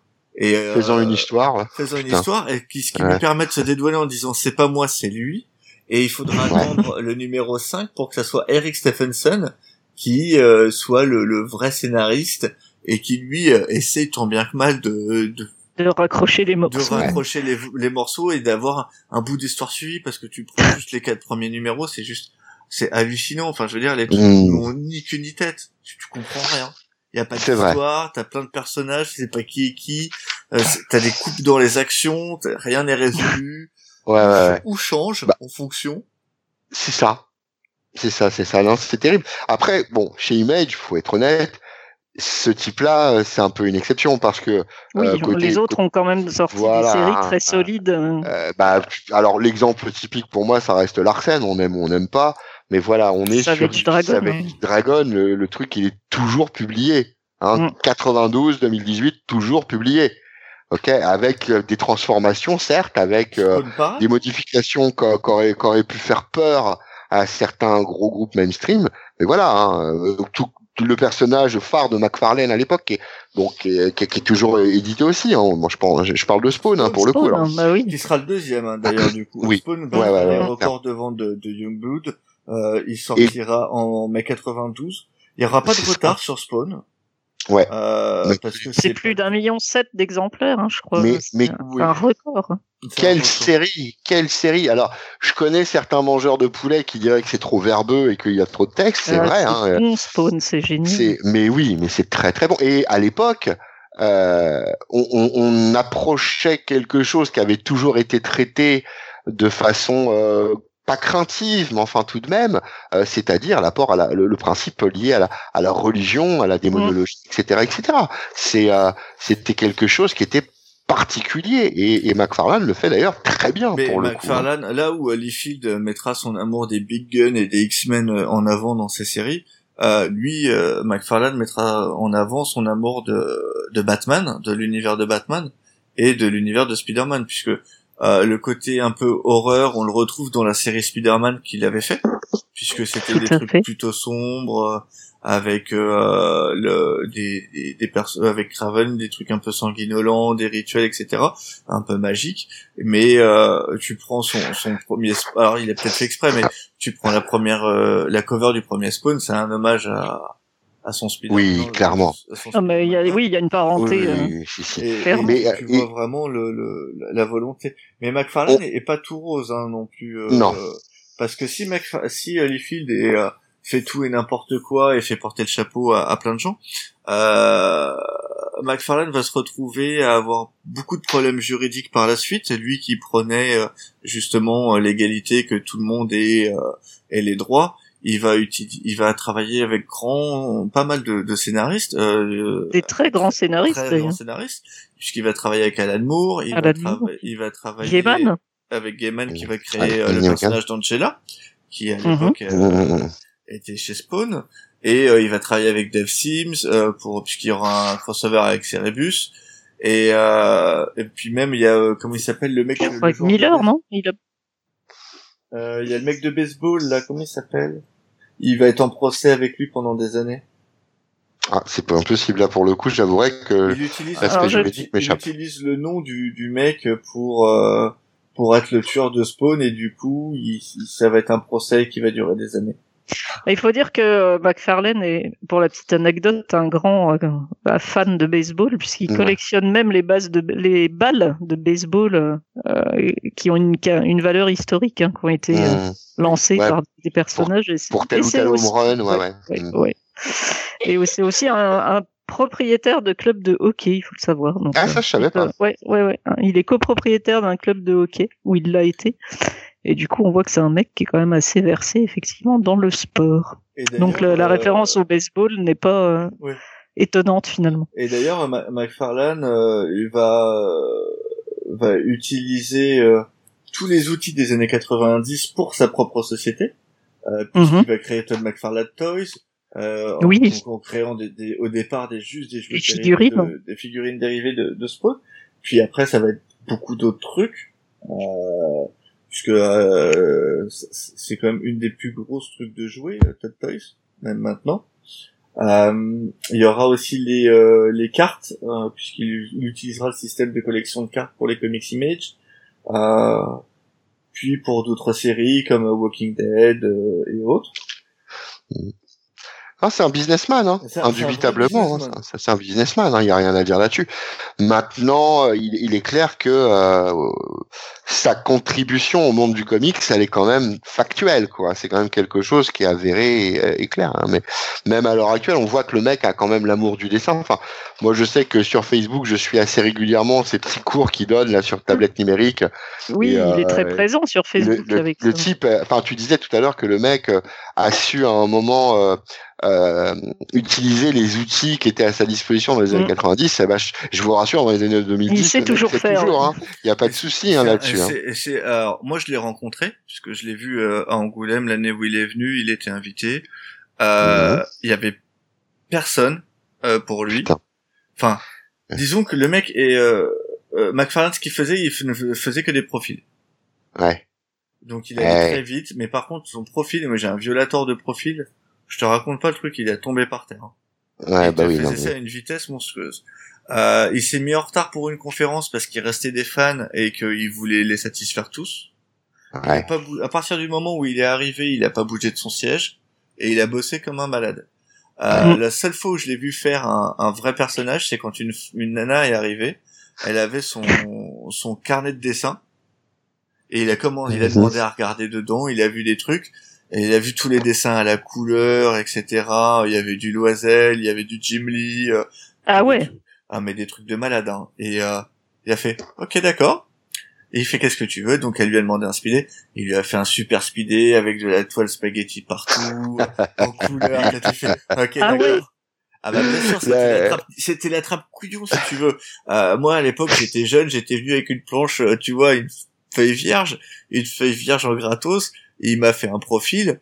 Euh, le truc est beau, hein, il y a pas à acheter quoi. J'ai vu Jim Lee en dessin, euh, genre deux ah ans après. les mecs allaient voir Isanov pour qu'il rattrape les dessins de Jim Lee.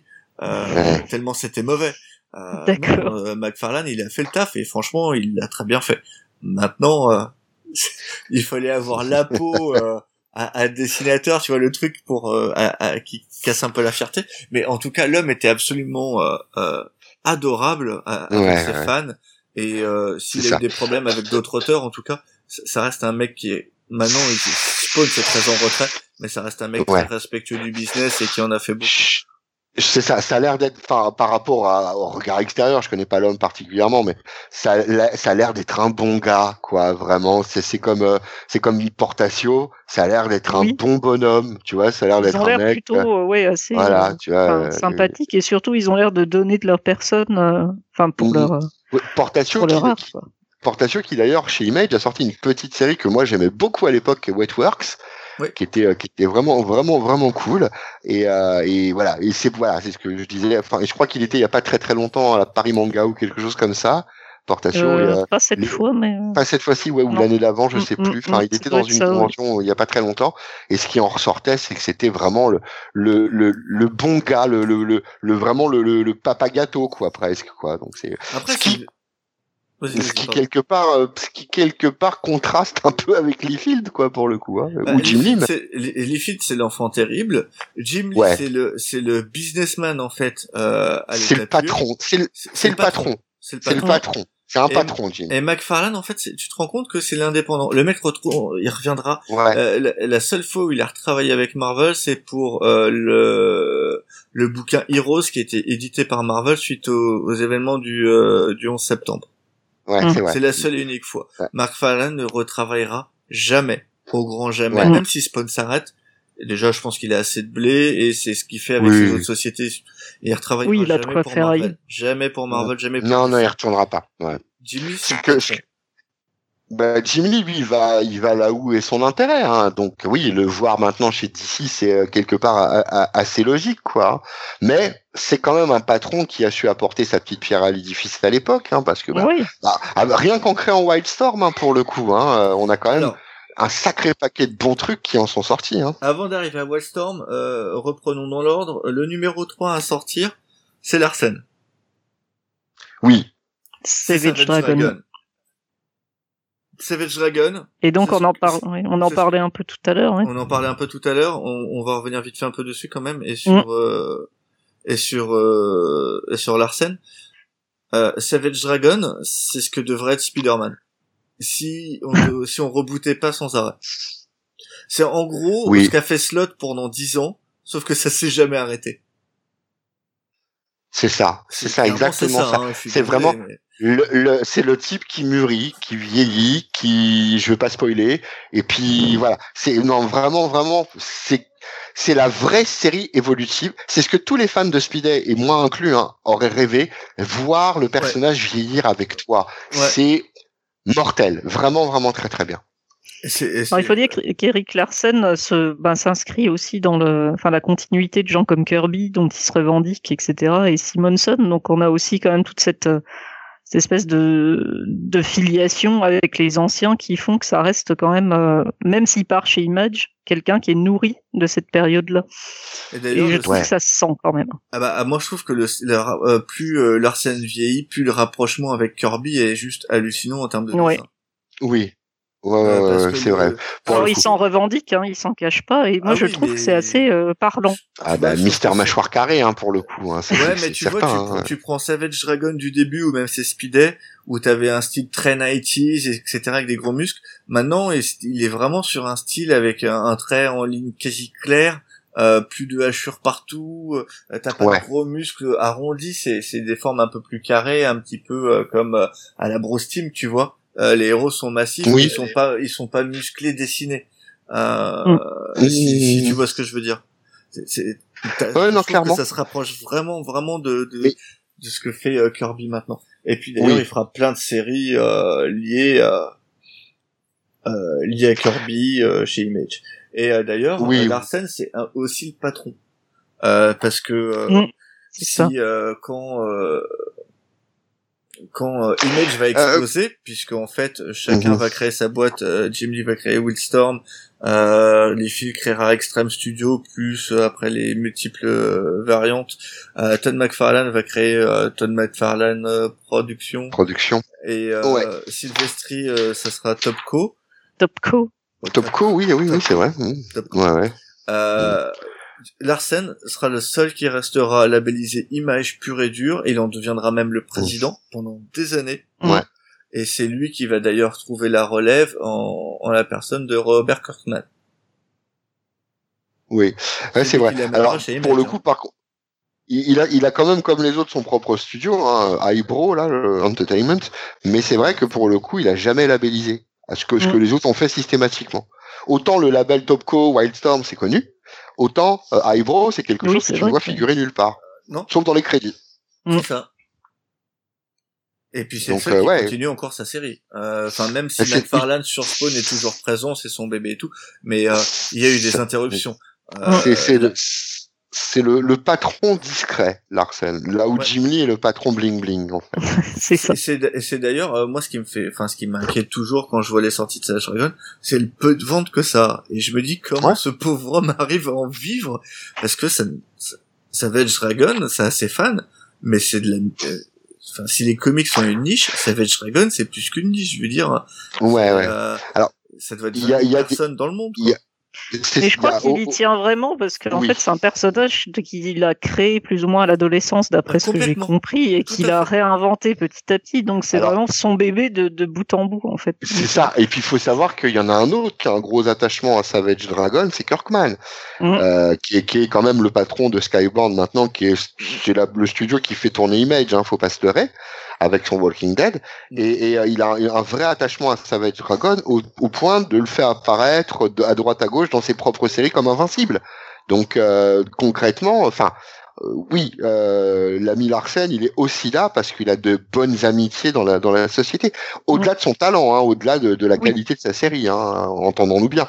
Après, bon, euh, pour les lecteurs français, désolé pour vous, mais il n'y a pas grand-chose de Savage Dragon en France. Eh bien, il y a eu deux tentatives. Il y a eu la première mini-série et les six premiers numéros publiés par Semix, ça s'est vautré. C'est ça. Et Delcourt, à mon avis, a fait une énorme erreur en l'éditant puisqu'ils ont publié l'épisode 0 qui révèle le secret de, du dragon et qui a été révélé qu'au 150 euh, en fait. C'est ça. Et c'était une erreur de le publier tout de suite. Et, c'était c'était c'était même vide de sens par ah, rapport au scénario, par rapport au ah, à ce qui suit derrière. C'est vide de sens. Ça fout tout en l'air. Ah complètement.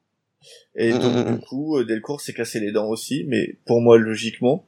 Et euh, alors que euh, Savage Dragon, c'est 200 plus de 220 numéros une histoire folle. Ben, moi, j'ai les, j'attends, il faut que j'achète la cinquième archive.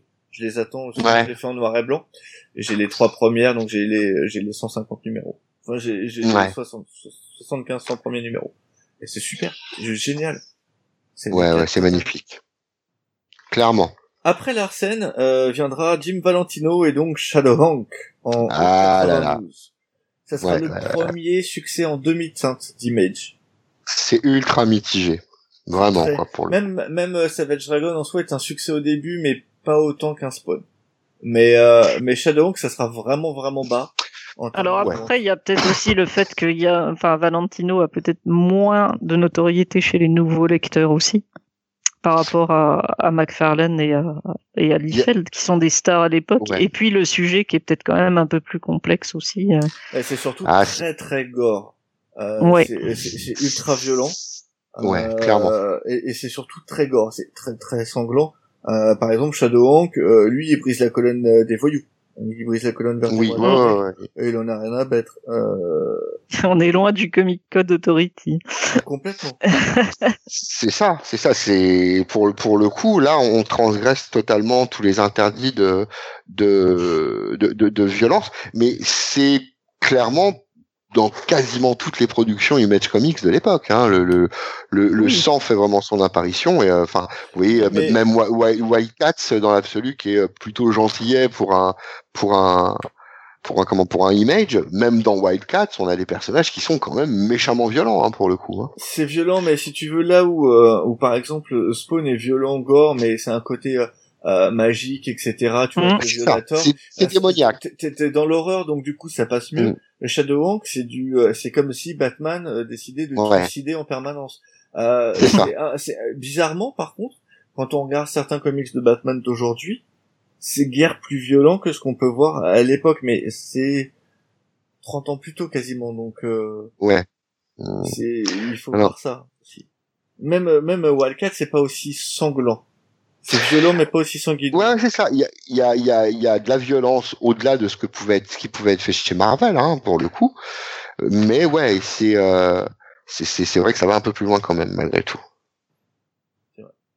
Bon, en tout cas, euh, c'était un vigilante euh, qui ressemble à Batman et oui, euh, qui c'était le, le des juges. Je sais pas, j'ai pas trop lu, donc je sais pas trop, je pourrais pas trop en parler. Bah, en fait, il ressemble il a été euh, vachement inspiré aussi du, du Vigilant de DC, là, Adrian Chase, des années 80. Je sais pas si vous vous rappelez de ce personnage-là, mm. qui était un personnage en combinaison noire avec un V avec des lunettes rouges absolument dégueulasses, qui était un ancien district attorney et qui tuait qui tuait tout ce qu'il pouvait tuer d'ailleurs. Et il ressemble, dans, dans son principe de violence, il ressemble vachement à ce personnage-là. Enfin, moi, c'est ce que j'avais trouvé à l'époque. Mais oui, c'est un Némésis de Millard avant l'heure, quoi. Ça, c'est certain. C'est certain. Après Shadowhawk arrive Wild Cats. Jim Lee. Ah oui. Ah bon, moi j'aimais bien à l'époque Wild Cats. Hein, moi, alors moi je dois dire que tu vois, euh, on parlait de l'apport euh, des, des gens aux comics, et moi je trouve que euh, Jim Lee, euh, l'apport aux comics, c'est plutôt en tant que patron. Et euh, et mais chez chez Image, ce sera plus en tant que patron qu'en termes de série j'ai trouvé, je trouve que Wildcat ça apporte pas grand chose. Je trouve pas que ça soit une grande série. Euh, je trouve euh, Divine Right, euh, bon, je l'ai lu. Comment dire D'accord. Euh, c'est ridicule. Tout est dit. Ah non, mais c'est ridicule, surtout qu'en plus il y avait des retards sur des retards. Par contre, ce qu'il fera avec Wildstorm après, euh, ce qui permettra de faire à Warren Ellis, euh, euh, ce qui l'ouvrira comme porte avec les, les cliffhangers, le, le, le label de d'Alan Moore, etc. Euh, là, par ah. contre, rien à dire. Tu, sais qu'il y, y, a quand même de gros amoureux de Gen 13, hein, mine de rien. Hein. Donc, euh... Mais Gen 13, c'est pas lui au dessin. Ah non, c'est pas lui au dessin. Oui, exact. Ah non, non, non, il est au scénar, absolument. Ouais. Enfin, ouais, vrai. Ah, tu parles. Oh, ouais, enfin, il drive de loin. On, va... on lui doit le, on lui doit le. Mais pour en venir à White Cat, c'est euh, c'est sa version à lui des X-Men c'est euh, après il y a de l'idée, tu vois, un personnage comme Gifter, comme euh, voilà, c'est c'est des personnages qui sont euh, qui sont ou même Maul, Maul, Maul qui est qui a un qui a un qui a un qui a un Maul qui a un comment un un Hulk survitaminé en fait, hein, parce que plus plus il se fâche, plus il grossit, plus il grossit, plus il devient con. C'est magnifique comme concept quand même. Mais bon, c'est vrai que en termes qualitatifs, on, moi j'ai aimé hein, à l'époque, hein, euh, du haut de mes, de mes 20 piges, j'avais aimé, mais c'est vrai que euh, avec le recul, on voit que ça n'a pas le même niveau que le reste, quoi. Ça c'est certain. Par contre, tous les cas, ça sera un énorme succès, ça sera un carton. Enfin, faut dire que Jim Lee dès qu'il dessine. Euh, oui, il vend sur son nom aussi. ouais, enfin. c'est ça. C'est un succès tout de suite. Et à tel mm. point que d'ailleurs il y aura dès 94 il y aura une adaptation en dessin animé. oui, oui, oui, oui, absolument. Alors en fait, ça suit, euh, ça suit la continuité des, des, dessins animés dont on parlera un petit peu. Ah bah on peut même d'ailleurs en parler. Marvel en 92 sort quand même ses X-Men hein, pour le coup, hein. et euh, donc la, la, fameuse série qui, qui, qui, était même encore à l'heure actuelle, qui est toujours plutôt sympa à regarder. Et puis il y a euh, le Batman de l'animated série hein, qui, qui sort aussi euh, en, en, 92. Donc que il veuille rentrer dans la cour des grands en adaptant sa propre série euh, à, à, la, à, la, télé en, en dessin animé, c'est dans la suite logique de ce que mmh. fait le gars, quoi, en quelque sorte. D'ailleurs, euh, ça sera le, ça sera le premier à ouvrir euh, Image à un nouvel arrivant puisqu'il ouvrira euh, à Sam Kiss qui sortira The Max, qui sera le, premier à sortir un, un comics euh, hors euh, du des, des, des personnes arrivant et ce sera Jim Lee qui lui donnera la chance. Et Jim Lee d'ailleurs euh, sera intelligent puisqu'il fera Wildcats au début tout seul et très vite il va donner, euh, il va demander de l'aide à des scénaristes notamment au Scrub Club Dell qui travaillera mmh. très longtemps avec lui. Et eh oui, mais c'est sa grande force, hein. il sait s'entourer. Un patron, un patron, c'est le, le truc, c'est ça. Et ce qui est, ce qui est amusant, c'est que euh, on associe toujours Jim Lee à Wildcats, même à l'heure actuelle, alors que sa contribution finalement, elle est sur ce titre-là j'allais dire pas si énorme, on va peut-être pas aller jusque là, mais au moins pas majoritaire dans la conception, quoi, dans, le dans la réalisation des travaux. C'est voilà, c'est un c'est un businessman, quoi, mais bon, mais sympathique, mais businessman quand même. Eh oui. Un autre qui sera euh, vite oublié euh, et qui fera dessinera plus trop ou euh, vite fait, mais qui aura qui lancera beaucoup de séries en tant que patron, ça sera Sylvestri puisque Sylvestri, euh, lui, euh, lance Topco, et lance surtout Cyberforce. Ah, Cyberforce, c'est cool. Voilà, donc ça sortira en octobre 92, et Cyberforce, euh, c'est comme Wildcats, euh, c'est hmm. comme Youngblood, c'est un ersatz de... c'est un ersatz absolument complet et inimaginable de, des X-Men en version euh, bourrin, cyborg, ultra violent et avec des cyborgs. Ouais, euh, beaucoup oui, mais c'est c'est c'est ce que demande le public. C'est dans l'air du temps, oui. C'est ça. Une équipe, des bourrins et puis un peu de technologie. C'est C'est-à-dire que vous avez aimé les X-Men, on prend ce qu'il y a chez les X-Men que vous avez aimé, et puis bah vous aimez bien les films de Jack McTiernan ou, euh, ou mm. les trucs qui se foutent sur la gueule ou et, et bah voilà, tiens, t'en prends du gros musclé qui se fracasse avec des gros flingues, en voilà. Voilà. D'ailleurs, euh, euh Cyberforce mhm. fait euh, n'est pas fait que par Sylvestri tout seul? Non. Non, il est fait par mhm. avec son frère. Ah. Euh, ouais, ouais. Bah, souvent on ne le sait pas, mais en fait, ce sont les frères mhm. Sylvestri euh, qui, qui vont créer le Cyberforce.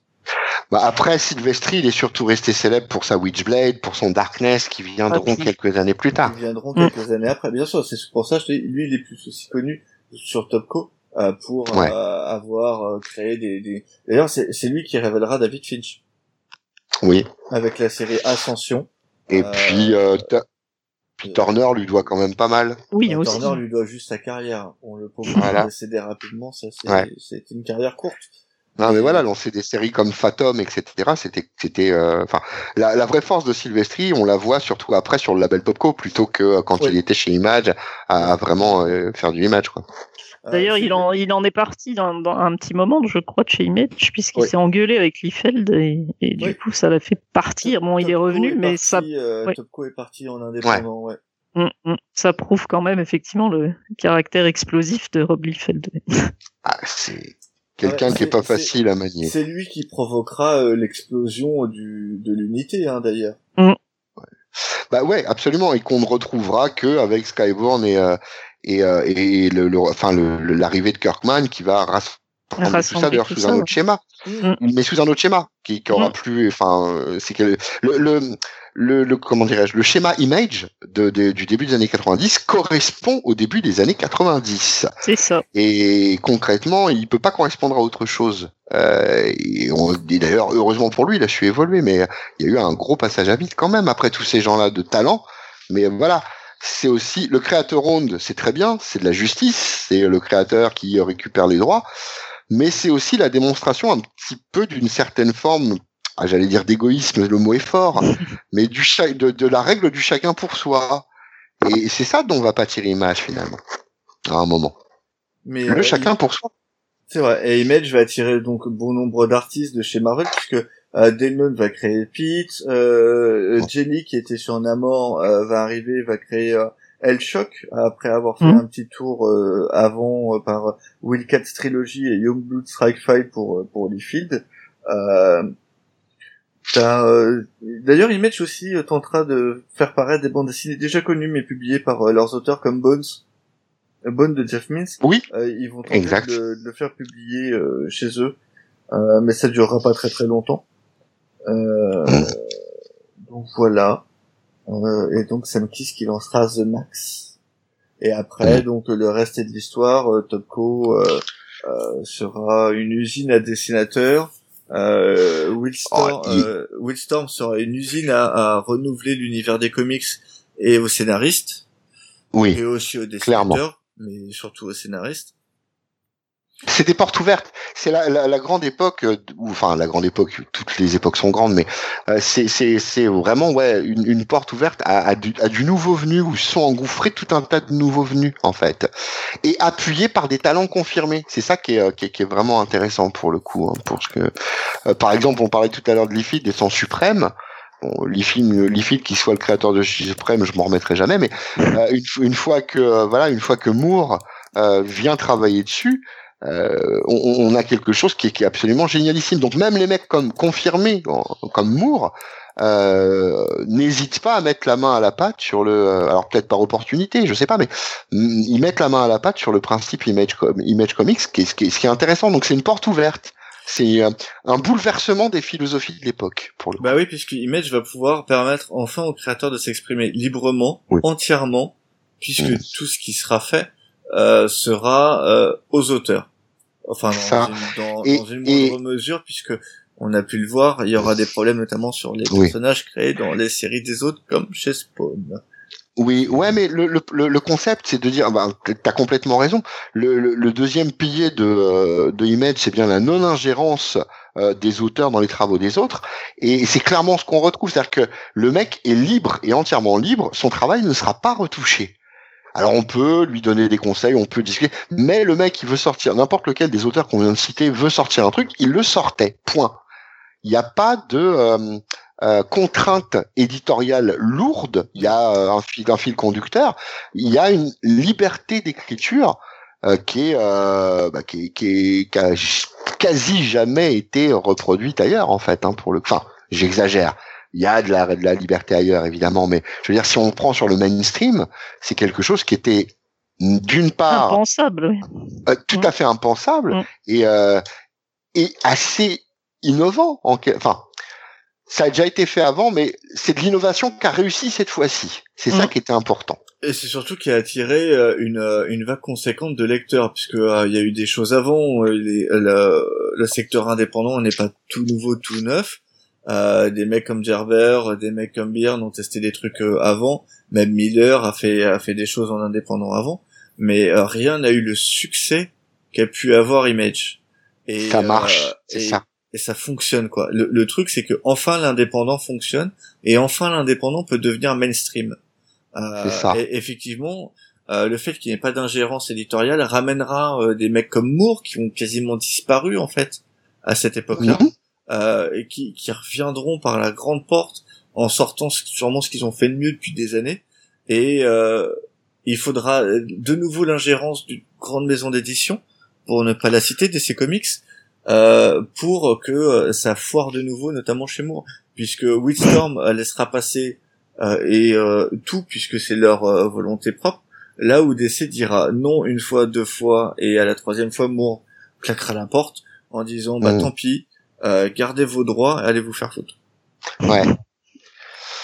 Ah c'est ça. Non, mais de toute façon, Image se hisse très rapidement dans la cour des grands, hein, puisque euh, à l'époque, euh, les trois gros, bon, bah, Marvel d'ici bien sûr, il y a Dark Horse. Dark Horse, ouais, qui est juste derrière, mais Image vais le dépasser assez très rapidement. Image, le dépasse rapidement dès le premier épisode de, de, de, de Youngblood, en fait. C'est ça. Puisque Dark Horse passe à la quatrième place. Ouais. Mm, et pourtant, Dark Horse à l'époque a quand même du matériel. Oui, il y a du lourd quand même. Il y a, il y a, il y a des choses qui sort, il y a les X-Men. Enfin, il y a, c'est c'est pas n'importe quoi. Hein. Clairement, clairement, clairement, clairement. Puis ils sont ils sont entrés en possession depuis peu de la franchise Star Wars aussi hein, à l'époque. Hein, donc euh, on est euh, on est quand même sur des choses assez assez importantes hein, pour le coup. Tout à fait. Euh, les années 92-93 sont des années très importantes, comme vous avez pu le voir. On a pu aborder que Marvel et Image pour le moment, donc en gros on a fait l'année 92. On va parler euh, dans un deuxième podcast euh, de l'année 93 avec euh, notamment DC, le lancement de Vertigo, mais tout ça prend ses racines dès 80, dès, dès 92, voire même un peu avant, notamment pour Vertigo. Euh, c'est donc tout pour ce podcast. Je vous remercie euh, Dragnir, merci Sonia. Euh, des bisous, des bisous, des bisous, de l'amour. Et euh, je vous dis à bientôt pour euh, la suite de ce podcast sur le début des années 90, les années 92-93. Mmh, prochain, prochain épisode sur la même chaîne. Allez, à tout à l'heure. À tout à l'heure. Ciao.